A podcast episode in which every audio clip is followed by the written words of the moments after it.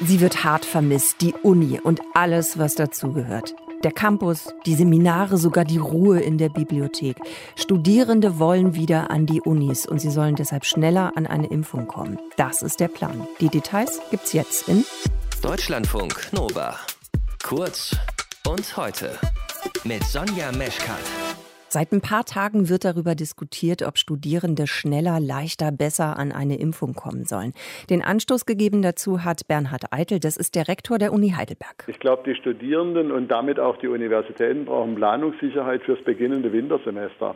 Dann spielt der Zeitfaktor ja eine Rolle. Wir müssen ja mit zwei Impfungen rechnen. Jetzt kommt die Urlaubszeit noch dazu. Und darüber hinaus meine ich, dass die Studierenden eine besondere Gruppe sind, die es wert sind, dass man sich ihnen endlich mal widmet. Das hat Bernhard Eitel am Montag gesagt im Deutschlandfunk. Heute zieht der Kanzleramtschef nach, Helge Braun. Der verspricht, Studierende sollen Anfang des Wintersemesters geimpft werden. Es scheint sich was zu bewegen für die Studierenden, die in all den Corona-Debatten wenig Platz und Raum bekommen haben. Deutschlandfunk Nova Reporter Armin Himmelrath, das ist unser Hochschulexperte.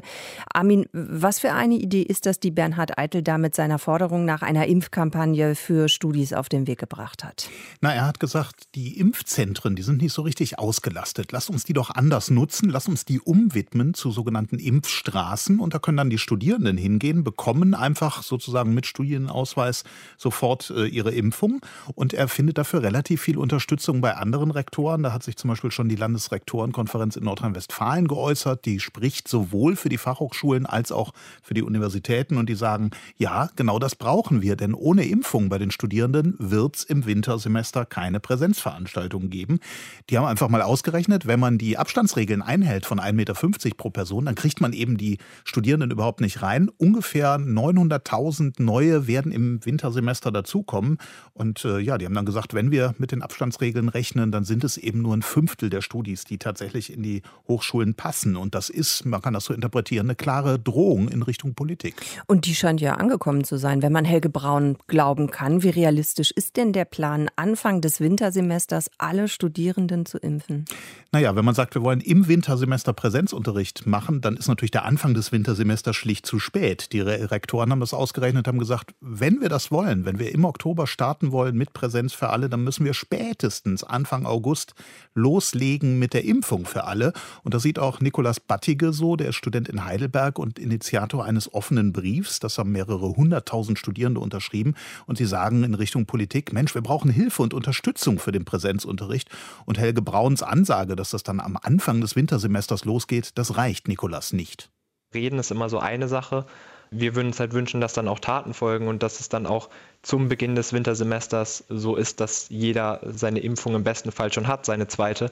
Weil wenn man dann erst mit der ersten Impfung im Oktober loslegt oder so, immun wäre man dann im November irgendwann.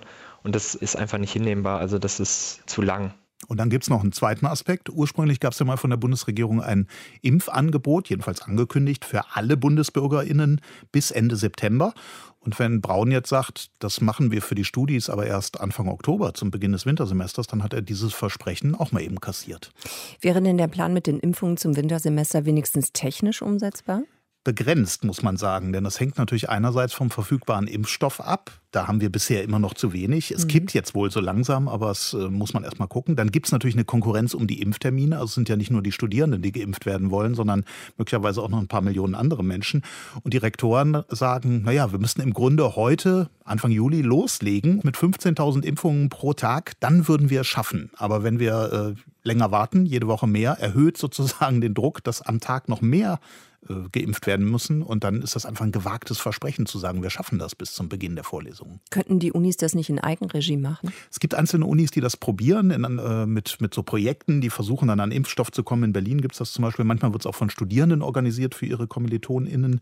Aber grundsätzlich ist das natürlich viel Aufwand und es würde dazu führen, dass es letztlich Zufall ist, ob ich jetzt gerade an einer Uni mit einem Impfangebot studiere oder eben an einer Uni ohne Impfangebot. Und das kann natürlich nicht die Lösung sein, dass das sozusagen ein Zufallsfaktor ist, ob jetzt da Präsenzunterricht stattfinden kann oder nicht. Studierende sollen Anfang des Wintersemesters geimpft werden. Wie realistisch das ist, das hat uns Armin Himmerath eingeschätzt. Danke dafür. Gerne. Deutschlandfunk Nova. Kurz und heute.